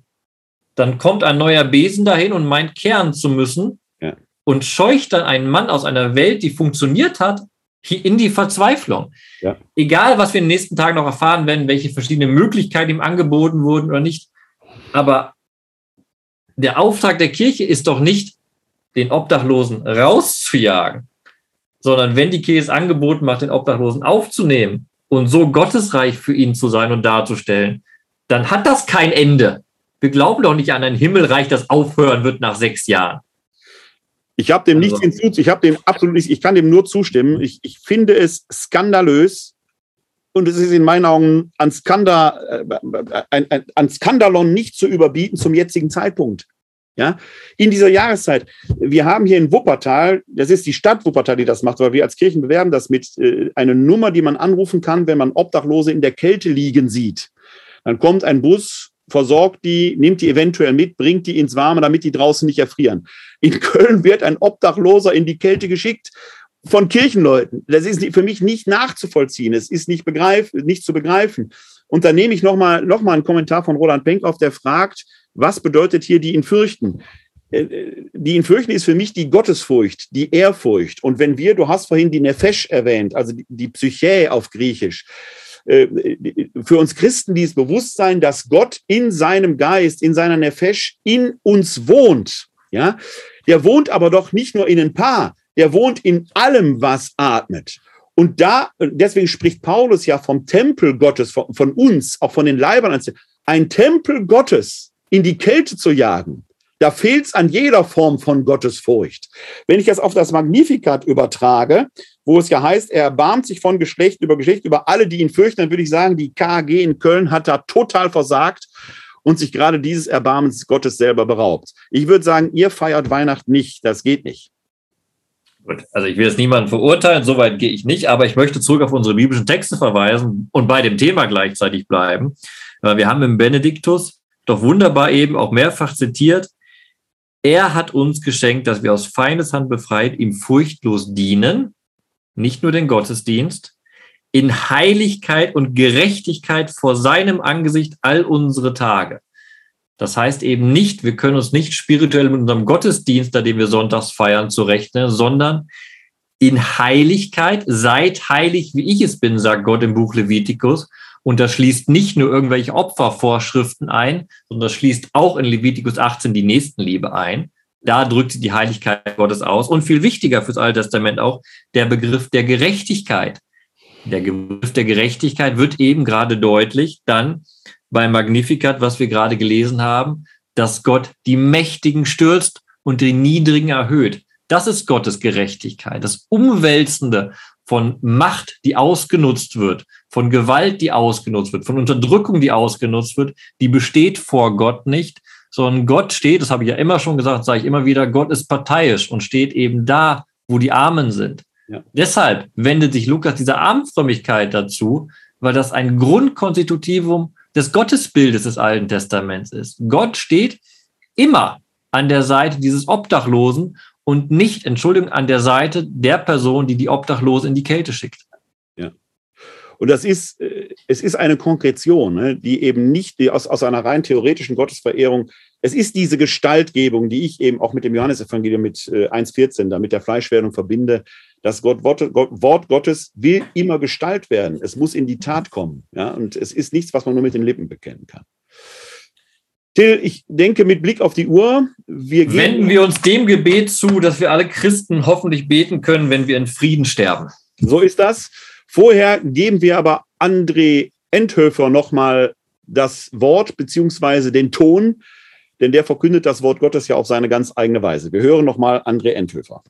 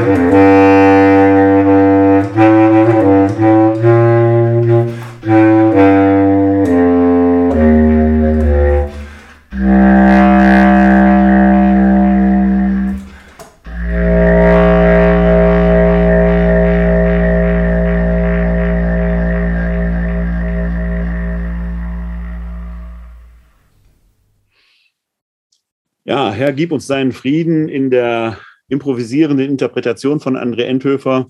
War vielleicht genau das richtige Stück nach äh, den letzten Gedanken, die wir da formuliert haben. Äh, und du hast recht, Till. Äh, ich hoffe auch, dass wir äh, dieses Nunc Dimitis, das den Lobgesang des äh, Simeon, äh, in unseren letzten Sekunden vielleicht noch frohen Herzens beten können. Wir schauen uns den Text, und das ist dann das dritte Kantikum aus dem Neuen Testament, das in die Komplett gehört im Stundenliturgie im zweiten Kapitel des Lukas-Evangeliums, die Verse 29 bis 32 an. Vorher vielleicht noch ein paar Gedanken meinerseits zur Einordnung. Äh, dieses Nunc Dimitis ist verordnet in oder verortet äh, in einem Kontext, der sich ähm, nach der Geburt Jesu ereignet, am Tag der vorgeschriebenen Reinigung.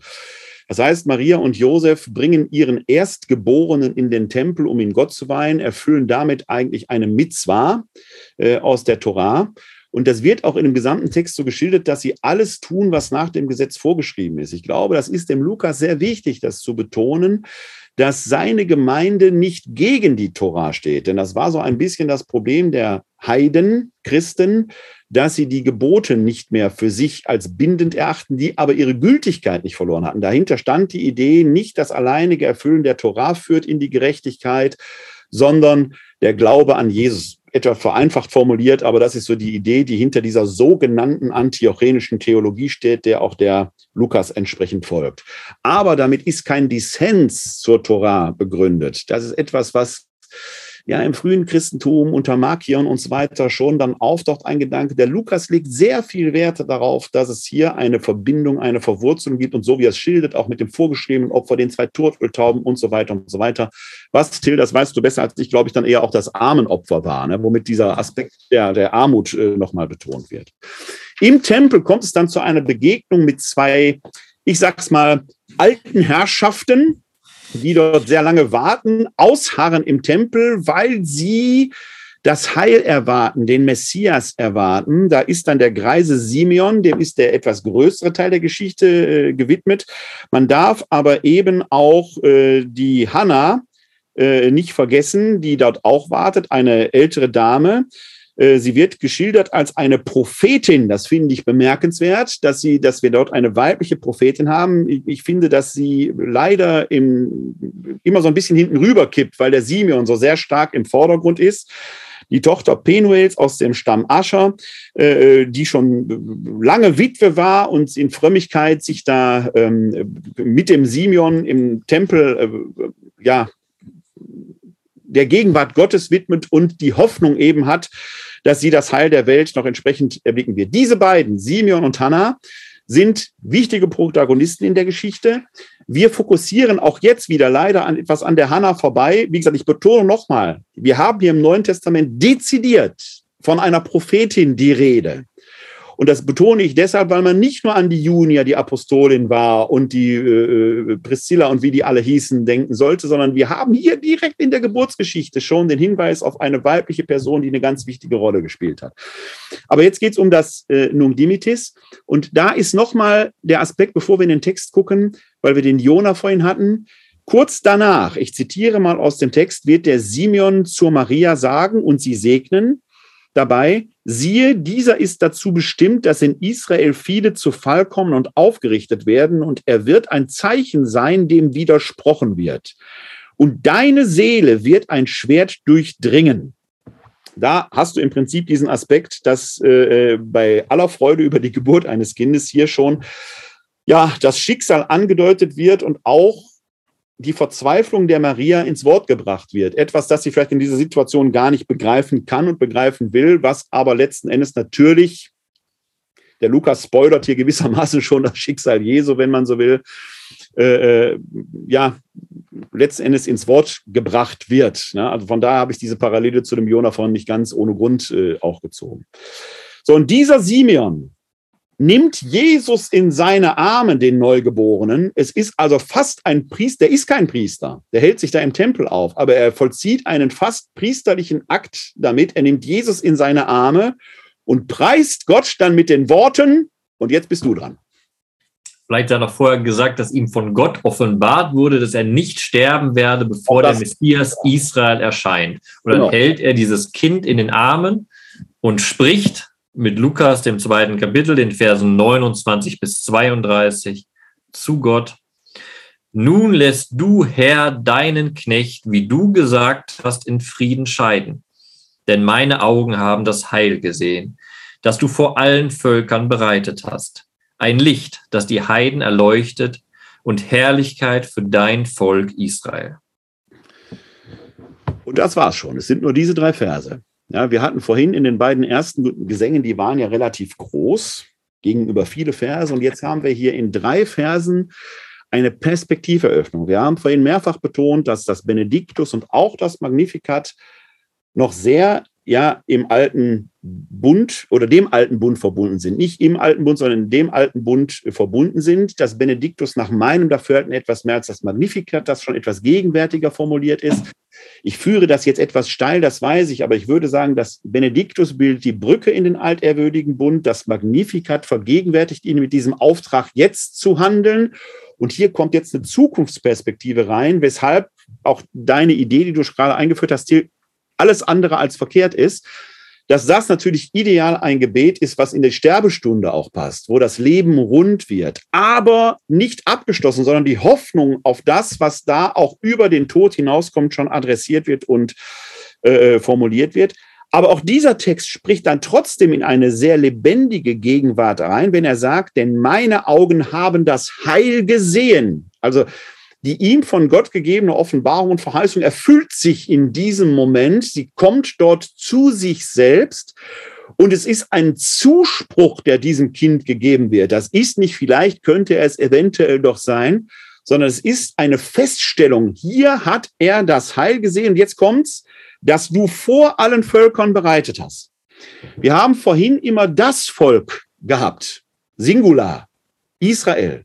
Und jetzt kommt, kommt hier diese Öffnung auf die Völker hin, damit letzten Endes auch diese große Verheißung des altehrwürdigen Bundes, dass der Tag kommen wird, an dem die Völker zum Zieren kommen werden und Gott, der Gott Israels, der Gott aller Völker sein wird. Das ist die große Öffnung, die hier passiert. Das heißt, bei all dem, wo ich dir recht gebe, es ist das äh, der Gesang, den man vor dem Einschlafen singt im Stundengebet. Es ist ein Gesang, der sicherlich auch das Leben rund macht, das Leben voll macht und gleichzeitig ein Gesang, der eine solche Verheißung in sich trägt, dass er über das eigene Leben letzten Endes hinausweist.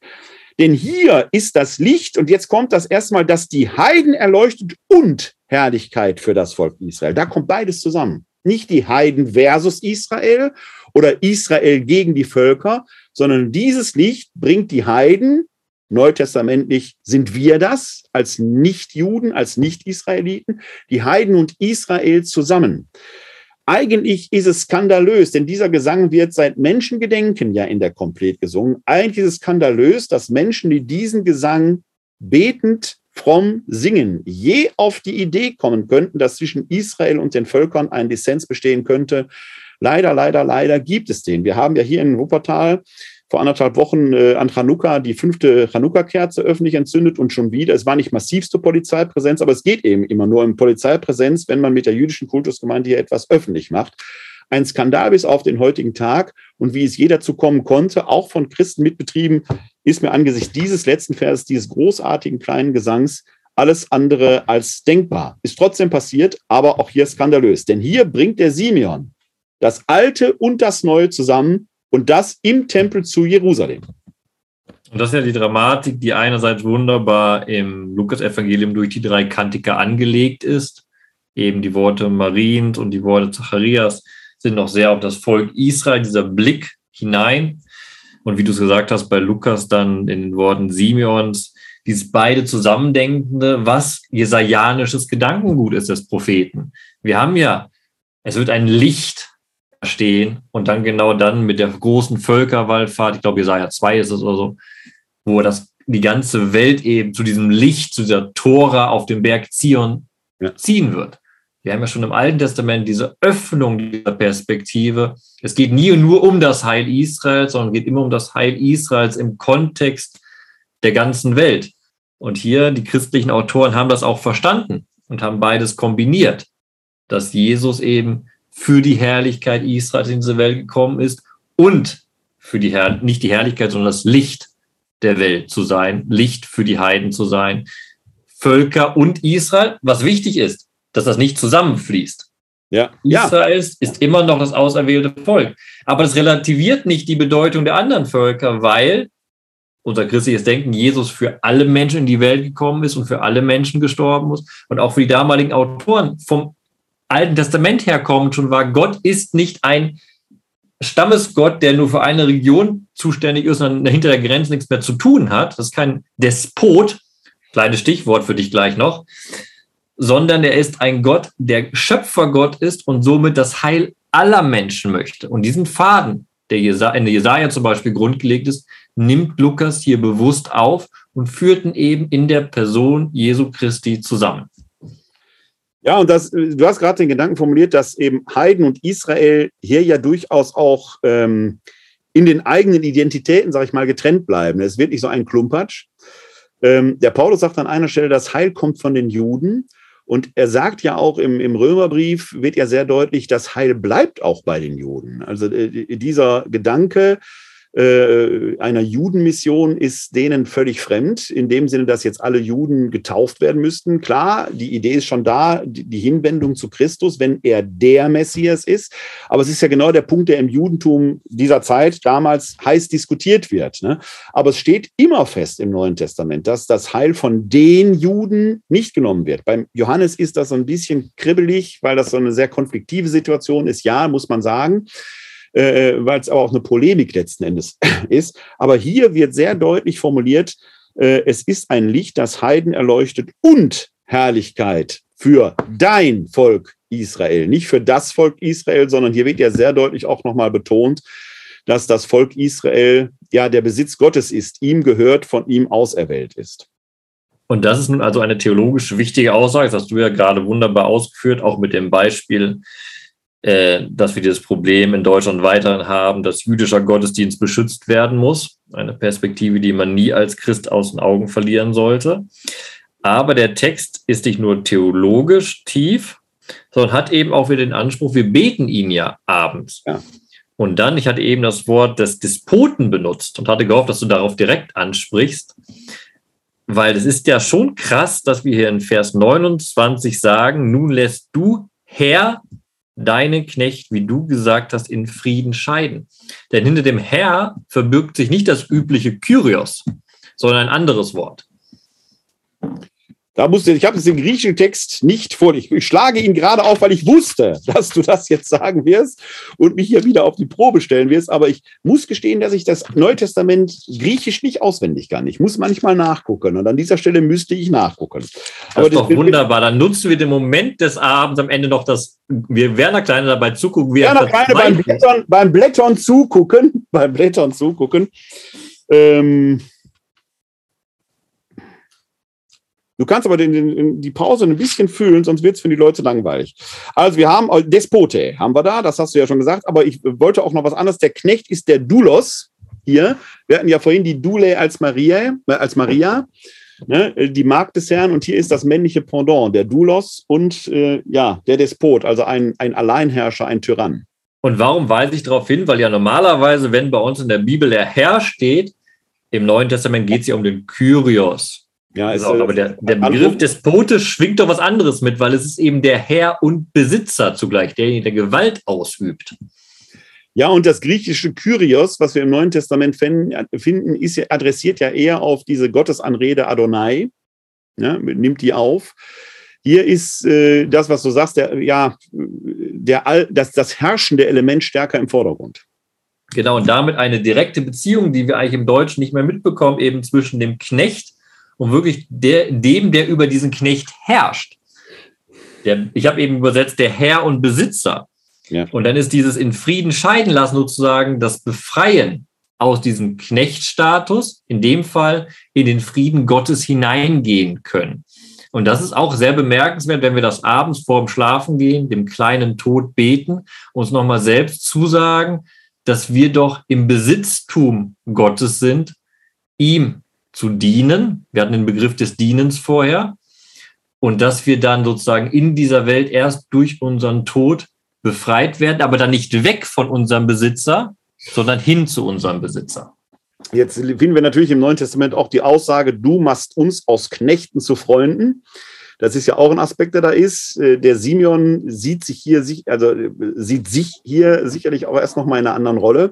Und ich habe gerade so ein bisschen mit dem Augenzwinkern, würde ich sagen, äh, der Despot, der Besitzer, entlässt uns abends für ein paar Stunden in die Freiheit, damit wir morgens als Knechte wieder aufstehen können. in die Nachtruhe. Nachtruhe, ja. Ähm, das war natürlich jetzt ein bisschen mit dem Augenzwinkern gesagt. Ähm, auch hier gilt eigentlich wieder, der Simeon betet es aus seiner Perspektive. Zuerst ist er der Knecht, von dem die Rede ist, der sein Leben hier Gott gewidmet hat, im Tempel weilend, bis die Offenbarung äh, äh Wirklichkeit wird. Äh, indem wir es beten, machen wir uns das aber zu eigen. Ne? Also wenn wir diesen Gesang abends vor dem äh, Schlafengehen beten oder singen, dann sind wir ja plötzlich diese erste Person Singular. Genau, und das ist, glaube ich, dieses etwas Besonderes, was ich aus den ganzen Abend mitnehme und beziehungsweise in der Vorbereitung für mich nochmal klar geworden ist. Da möchte ich auch im Endeffekt den Abend schon abschließen, fast. Schon, schon ist gut gesagt, nach anderthalb Stunden. Anderthalb Stunde. Es passt jetzt, dass du die Runde, dass du das rund machst. Ja. So rund mache. Nee, aber wir sind als Christen oft sehr fixiert, logischerweise, auf den Sonntag, beziehungsweise die wöchentliche Feier der Auferstehung. Da ereignet sich ja das, was grundlegend ist für unseren Glauben. Aber wir haben uns deutlich gemacht mit diesem Abend, dass wir, indem wir die drei Kantiker bei Lukas gelesen haben, dass uns dieser weihnachtliche Gedanke doch das ganze Jahr begleitet und weihnachtlich somit auch dieser Aufbruch begleitet. Dieser Aufbruch der Maria, der Lobpreis des Zacharias und auch ein Aufbruch, den da Simeon formuliert, auch wenn er am Ende seines Lebens ist, aber es ist diese Gewissheit, dass etwas anfängt, was ihn in Frieden sterben lässt. Das ist ein Aufbruch, der da passiert. Und das ist äh, etwas Bemerkenswertes für mich, weil es eben zusammenführt, dass wir doch das ganze Jahr hindurch diese, diese beiden Eckpunkte Weihnachten und Ostern mit uns nehmen auf unserem Weg, diesen Weg des Friedens, den wir gehen wollen. Das ist ein wichtiger Punkt, den ich am Abend gelernt habe, für mich nochmal verdeutlicht habe. Eben auch die Bedeutung Weihnachten, weil man ja oft, oh, mir geht so zumindest, Weihnachten so überfrachtet hat. So Weihnachten ein bisschen das Fest, okay, das ist das kommerzialisiert, das feiert jeder, das Familienfest und Ostern ist dann das theologische Fest eher das Wichtige. Und da vergisst man eben oft, dass diese Menschwerdung ein Aufbruch ist, der uns stetig begleitet. Und ein zweiter Gedanke, der mir nochmal schön äh, äh, durch den Kopf gegangen ist, ist, wir haben ja das Phänomen im Neuen Testament, dass wir kein neues Psalmbuch geschrieben haben, beziehungsweise die christlichen Autoren damals. Das haben wir auch in den Texten bei Marias Lobpreis gesehen und bei Zacharias. Wir reden und wir beten bis heute mit Worten, die in den Mündern Israels liegen.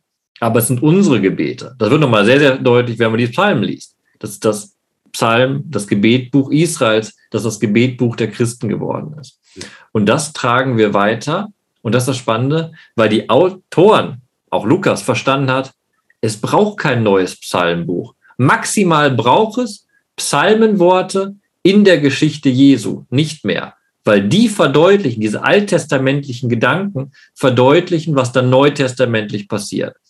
Und genau das feiern wir ja an Weihnachten auch ein bisschen, diesen Übergang diesen Schritt nicht aus dem Judentum heraus, sondern wir glauben zur Vollendung der Verheißung aus dem Alten Testament hin zu dem, dass Gott eben, was wir auch gesagt haben, uns führt zur Herrlichkeit Israel und als Licht für die Heiden wirkt in der ganzen Welt.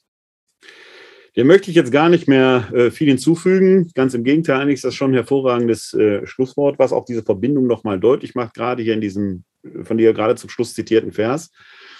Das können wir eigentlich alle mitnehmen. Mir ist nur noch mal deutlich geworden, es gibt dann doch einen Tag im Jahr, an dem Ostern und Weihnachten zusammenfallen, nämlich wenn wir diese weihnachtlichen Kantika am Ostersonntag eben auch singen. Und äh, da kommt beides zusammen, zumal ja das Fest Verkündigung des Herrn, das ja mit dem Magnificat dann doch in einer gewissen Verbindung steht, ähm, ja auch mindestens in die Fastenzeit, ab und zu aber sogar auch in die Osterzeit fällt. Also wir haben mitten im Frühjahr dann doch auch schon mal ein bisschen Weihnachten und eigentlich jeden Tag, wenn wir im Stundengebet diese Lieder singen. Also frohe Weihnachten, Werner. Frohe Weihnachten, Till. Wir hören gleich zum Abschluss nochmal den äh, André Endhöfer. Ich möchte trotzdem noch ein paar Ankündigungen sagen, äh, du hoffentlich auch. Äh, wir machen das mal im Wechsel. Ich fange mal an, weil ich morgen von heute aus gesehen, also für die, die die Live-Übertragung schauen, für die, die sich die Aufzeichnung anschauen, dann müssen sich auch die Aufzeichnung der Veranstaltung von morgen anschauen. Ich werde morgen in der Reihe Glaubensinformationen auch nochmal auf die äh, widerspenstige Gottesgebärerin Miriam eingehen. Äh, da wird das Magnifikat auch nochmal vorkommen, aber eben nicht nur sondern wir werden uns mal die Maria da etwas näher anschauen und warum sie gerade in ihrer äh, verstörenden Widerspenstigkeit vielleicht mehr Vorbild ist als in einer Frömmigkeit, die aus ihr eine gehorsame Jungfrau gemacht hat. Ähm, das werden wir uns morgen bei mir in der Glaubensinformation anschauen. Wer da sich zuschalten möchte live, kann das gerne tun unter www.kck42.de slash Webinar. Geht los am Mittwoch, dem 15. Dezember um 19 Uhr. So, und wenn ich genau, da wirst du aber ein grundlegendes Problem haben, weil um 8.30 Uhr. Genau. das vermute du, ich. Genau. Du wirst merken, wie bei deiner Veranstaltung am Anfang weniger Leute dabei sein werden und erst dann langsam ein paar ja, Minuten ja, ja, ja, ja, ja. Das vermute ich. Leg los. Weil momentan gehen wir ja mit dem Projekt in Principio, dem Bibelprojekt des Erzbistums Kölns, gemeinsam durch den Advent. Christelle Köhler und ich reden jeden Mittwoch, morgen ist dann der letzte Mittwoch, über die biblischen Texte, die an den Adventssonntagen verkündet werden. Und das machen wir auch morgen wieder um 18.30 Uhr. Biblisch durch den Advent. Einfach auf die Facebook-Seite von In Principio gehen. Da findet man das gut. Und dann werden wir auch gerne auf dich hinweisen, damit noch ein paar Leute von dir zu uns weitergehen. Und die das wird genauso passieren, denn das ist die letzten Male auch schon so passiert. Das habe ich dann in den Kommentaren gesehen. Das sagt, wir kommen gerade von Till und Christelle und sind jetzt bei Ihnen gelandet. Genauso wird das passieren. Und es wird genauso sein, wie du gesagt hast. Am Anfang werde ich etwas traurig hier sitzen und sagen, ist noch keiner da. Und dann wird das nach zehn Minuten losgehen, wenn die bei euch fertig sind. Ne? Also das können wir, wir geben uns da morgen gewissermaßen die Klinke in die Hand. Till, wir sehen uns wieder am 15. Februar im Jahr 2022. Aber dann mit einem Paukenschlag, Werner. Dann mit einem Paukenschlag, dann geht es nämlich über Synode, Lehramt, Wissenschaft, wie in der Bibel Entscheidungen für die Zukunft gefunden werden. Das ist ja angesichts von synodalen Wegen, synodalen Prozessen, dem alten Streit zwischen dem Lehramt und der theologischen Wissenschaft und so weiter und so weiter ein mehr als interessantes Thema. Da schauen wir mal in die Bibel, wie die das in neutestamentlichen und hoffentlich auch in alttestamentlichen Zeiten gemacht haben. Denn ähm, ich bewundere am Judentum nach wie vor die Streitfreude in einem jüdischen Lehrhaus oder wie in einem Talmud, voller Respekt, die andere Meinung nicht einfach gecancelt, sondern versucht wird zu widerlegen, aber man lässt sie einfach stehen, weil man ja selbst im Irrtum sein könnte. Und da hoffe ich, dass wir einen sehr interessanten Abend äh, aus dem Alten und dem Neuen Testament haben werden, mit dem wir hoffentlich für einen ja, gute Streitkultur in unserer Kirche wieder sorgen können. Ich habe mich null darauf vorbereitet, weil es noch weit weg ist. Aber jetzt, wo du gerade sprichst, weiß ich jetzt schon, dass wir auf jeden Fall Nummer 32 lesen werden. Also, das uh, kann man sich schon mal drauf einstellen. Da ist schon mal, da ist schon mal die, die halbe Miete drin. Und ich fürchte, wir werden am Apostelkonzil und dem antiochänischen Konflikt zwischen Paulus und Petrus nicht vorbeikommen. Zumindest mit einem Sidekick nicht. Wir gucken mal. Also, wir können schon gespannt aufs neue Jahr sein. 15. Februar 2022. Das soll es von uns aber auch gewesen sein. Till, du hast schon gesagt, ich wünsche dir und Ihnen allen da draußen ein frohes Weihnachtsfest, einen guten Übergang ins Jahr 2022. Und äh, nach alter jüdischer Sitte, ich weiß, gehört, glaube ich, zu Pessach. Ne? Nächstes Jahr in Jerusalem ist, glaube ich, der Pessachgruß. Ne? Das stimmt. Aber wer weiß bei Corona, wann die Grenzen jemals wieder offen sein werden. Wer weiß das? Du bist ja schon mal Berliner Plätze gewesen. Vielleicht machen wir mal irgendwann eine Überraschung wo dein Tannenbaum zwischen uns steht und wir beide in diesem Zimmer bei dir sitzen. Wobei ich glaube, aufgrund, ja gut, ich bin, müssen wir eine Breitbildkamera nehmen, dann ist das, dann passt. Nein, wie auch immer. Werner, wir schließen einfach den Abend mit dem schönen Satz, entweder nächstes Jahr in Jerusalem oder irgendwann im himmlischen Jerusalem. Also. So wird das sein. Ihnen allen da draußen eine gute Weihnachtszeit. Zum Schluss hören wir nochmal andere Enthöfer.